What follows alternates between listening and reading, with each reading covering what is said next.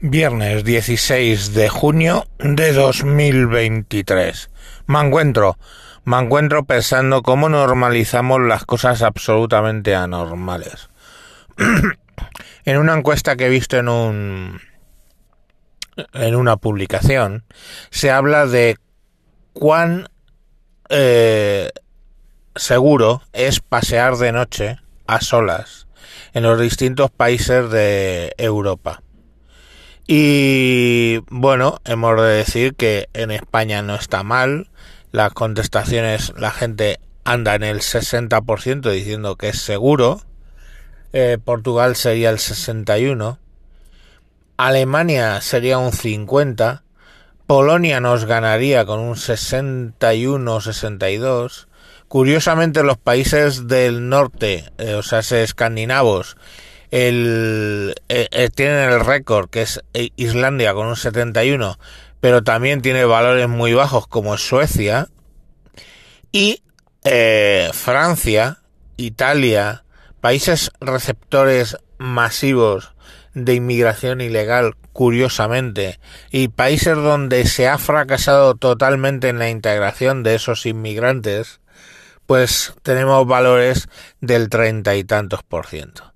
O sea, si tú entrevistas a los franceses, solo un 30% dice que es seguro caminar de noche por las calles. Y eso lo hemos normalizado. Y eso que no deja de ser un mensaje para navegantes, un aviso a navegantes. Aquí se está ignorando totalmente. Con políticas de integración incorrectas, con política, políticas, perdón, de eh, fronteras abiertas incorrectas y que ya os digo, una vez que vienen aquí no se les integra o no se quieren integrar o no se hace el esfuerzo para integrarles que pasaría probablemente por devolverlos a sus países de origen. Pero estamos en un 60%. ¿Cuándo llegaremos a Francia como un 30 y tan, 33% creo que era? Pues no lo sé, pero estamos de camino y de aquí a cinco años pues seguramente estemos ahí. 5, 10 años. En fin, eh, la realidad es que normalizar este tipo de cosas es absurdo. Tenemos el caso ahora mismo paradigmático de Bukelele en Salvador, donde, bueno, pues de no poder ir por la calle donde la calle era de las maras, ahora mismo hay una explosión económica en lo que son las calles y una alegría a la hora de poder salir y poder eh, bueno pues hacer una vida que nosotros consideramos normal pero en El Salvador no lo era. Y cómo se ha conseguido pues eh, los análisis no son fáciles. Eh, yo hay partes que no entiendo. Es como decir cómo se ha conseguido ganar a, a la policía para que haga este tipo de limpias y al ejército cuando generalmente son dos estamentos en los países latinoamericanos absolutamente corruptos. Pero la realidad es que ha sido violentando los derechos humanos de eh, los delincuentes de las maras en concreto. Y entonces eh, ya caemos en la pregunta problemática, porque sabéis que os son las que me encanta traer, que es si debemos respetar los derechos humanos de aquellas personas que no respetan los derechos humanos. Si tenemos un pandillero que le es más fácil pegarte un tiro y robarte después que tratar de robarte a punta de pistola, que si los sus derechos constitucionales deben ser respetados igual que los de un señor, pues el que recibe la bala. Eh, pues bueno, a lo mejor hay que mantener sus derechos constitucionales, no te digo que no, pero sí ejercer lo que ha hecho Bukele, una mano dura con este tipo de gente. Se les ha echado encima la ONU y todos los países bien pensantes. Pero claro, lo que dice Bukele tiene su razón de ser. cuando El Salvador era el puto culo del mundo y nadie podía venir aquí porque lo normal es que acabara mm, con unos disparos, pues no se veía tanta reacción internacional para tratar de reducir eh, la violencia en Ecuador, etcétera, ¿no? Y bueno, la cuestión está, está ahí, está abierta y es real. Quiero decir, no parece que hubiera un gran movimiento contra la violencia entre los países. Pero ahora sí que hay un violento, vamos, un violento, un discurso en contra de las medidas carcelarias de Bukele y, eh, bueno, pues que dicen que violentan la, el bienestar de esos delincuentes. Bueno, es cuestión de considerar, es cuestión casi tan práctica como si tú has sufrido esa violencia.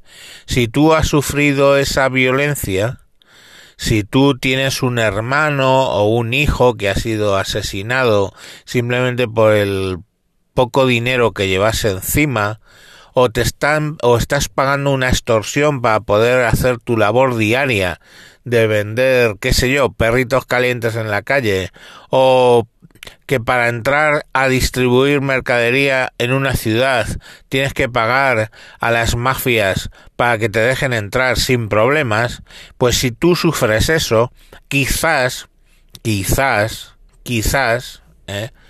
digamos que mires para otro lado cuando un gobierno ok, populista, decide coger el toro por los cuernos y empezar a ser duro y muy duro con eh, estos delincuentes, ¿no? Supongo que es así. Quiero decir, si tú lo has sufrido, si tú has sufrido ese virus, el virus del mal, supongo que miras para otro lado cuando llega la vacuna y la vacuna tiene un regusto amargo. Mm, ¿Estoy diciendo lo mismo para España? Pues a lo mejor no. Pero para Francia, pues probablemente sí. En Marsella hay grandes barrios que son zonas no-go. Esas zonas no-go nosotros las hemos aceptado con una normalidad estrambótica. O sea, barrios donde directamente no pueden entrar las fuerzas del orden, es más, no pueden entrar ni los servicios de limpieza. Eh, y lo normalizamos así, barrios donde si vas de la mano de tu mujer, absolutamente varón y mujer heterosexuales van de la mano, te van a mirar mal. Y esto no es en Amamet, en Túnez, no. Estos son en algunos barrios de Holanda, en algunos barrios de Inglaterra, donde, bueno, ya sabemos eh, la descendencia del primer ministro, la descendencia del alcalde de Londres. Yo no lo sé. Yo, casado con una ecuatoriana y con un montón de hijos ecuatoperuanos, no voy a hablar en contra de la inmigración pero sí que voy a hablar en contra de determinado tipo de inmigración. Inmigración donde no hay una de personas que no están queriendo abrazar los valores de España, los valores occidentales, de democracia, de trabajo duro, de llámalo X, de abrirse camino en la vida pero siendo éticos. Y eso sí lo tienen, gracias a Dios, tanto mis hijos como mi mujer. Han venido aquí a trabajar. Mi hijo, el mayor, está en Ecuador, pero el segundo que ha venido aquí lleva cinco años trabajando y no se mete en mierdas. Jamás en su vida haría eso. Mi mujer lleva 26 años cotizando aquí en España y trabajando. Eh, mi otra hija pues está empezando empezando a trabajar ahora. Eh, bueno, todos los que mi sobrina, pues también lleva cuatro años aquí o cinco y, y también todos los días se levanta para ir a trabajar y entrar a las ocho.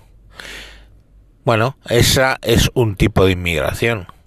Los vagos, y no expresión mía, expresión de mi mujer, que están en los parques bebiendo o esnifando pegamento y que si pueden te la clavan, pues eso es la inmigración que no queremos.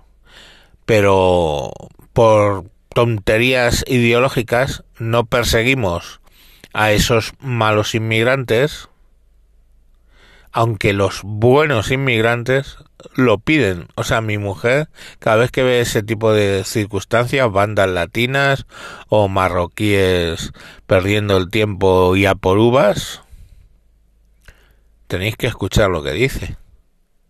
Entonces, bueno, pues ahí está. La pregunta es, ¿se puede estresar nuestra democracia y los derechos de las personas en, modo de tener una seguridad e ir pudiendo andar por la noche solo por la calle? Pues vosotros haced la introspección, evaluad lo que os ha pasado en la vida y decidid si sí o si no.